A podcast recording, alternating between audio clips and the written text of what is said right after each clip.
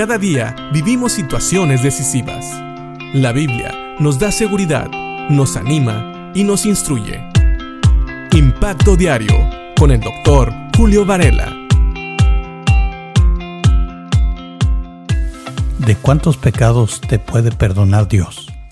Esa es una pregunta que me han hecho. ¿Cuántos pecados puede perdonarme Dios? ¿O habrá algún pecado que yo haya cometido que Dios no me pueda perdonar? Son preguntas que a veces vienen a nuestra mente. Y de hecho he conocido gente que dice, no creo que Dios me pueda perdonar por lo que he hecho.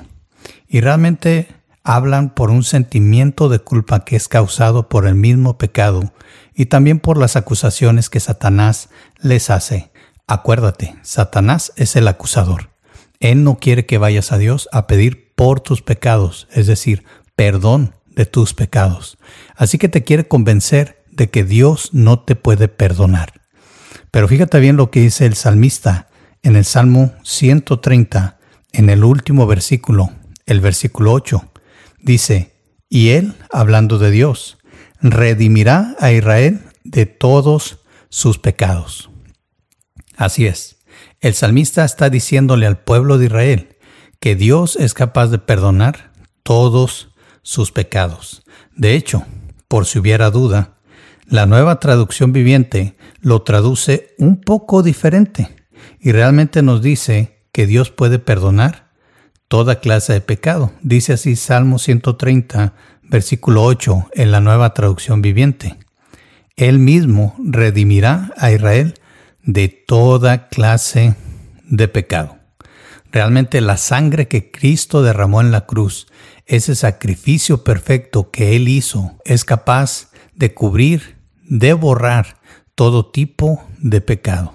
No importa qué pecado hayas cometido, si pides perdón, Dios es capaz y está dispuesto a perdonar si hay un arrepentimiento sincero.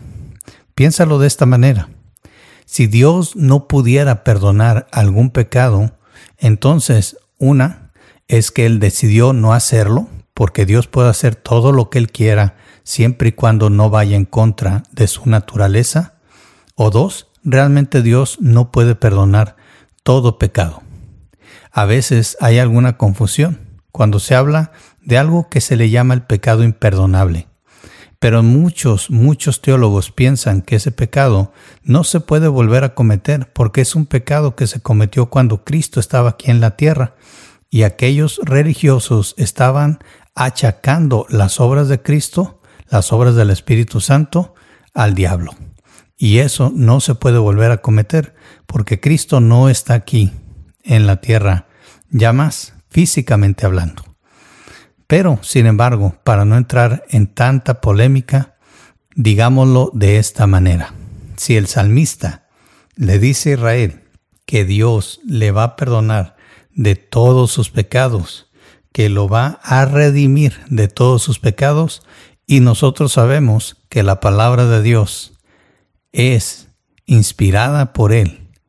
Así nosotros confiamos que esta palabra es verdadera y que cuando Dios dice que Él puede perdonar todo pecado que haya cometido una persona, es porque Él así lo puede hacer.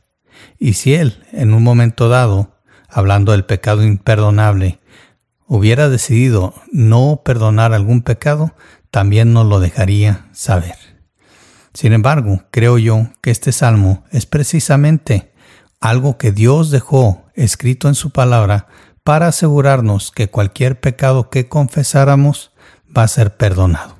Y también lo dice en el Nuevo Testamento, en 1 de Juan, si confesamos nuestros pecados, Él es fiel y justo para perdonar nuestros pecados y limpiarnos de toda maldad.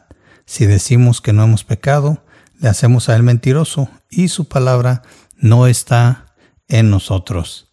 Así que, como dice el versículo 10, todo pecado confesado va a ser perdonado. Y Dios no solamente nos perdona, sino nos limpia de toda nuestra maldad. Piensa en esto y agradezcámosle a Dios que Él está dispuesto a perdonar los pecados, no solo de Israel, sino de todo aquel que confiesa sus pecados y pide perdón en la sangre y en el nombre de nuestro Señor y Salvador, Jesucristo. Piénsalo y que Dios te bendiga.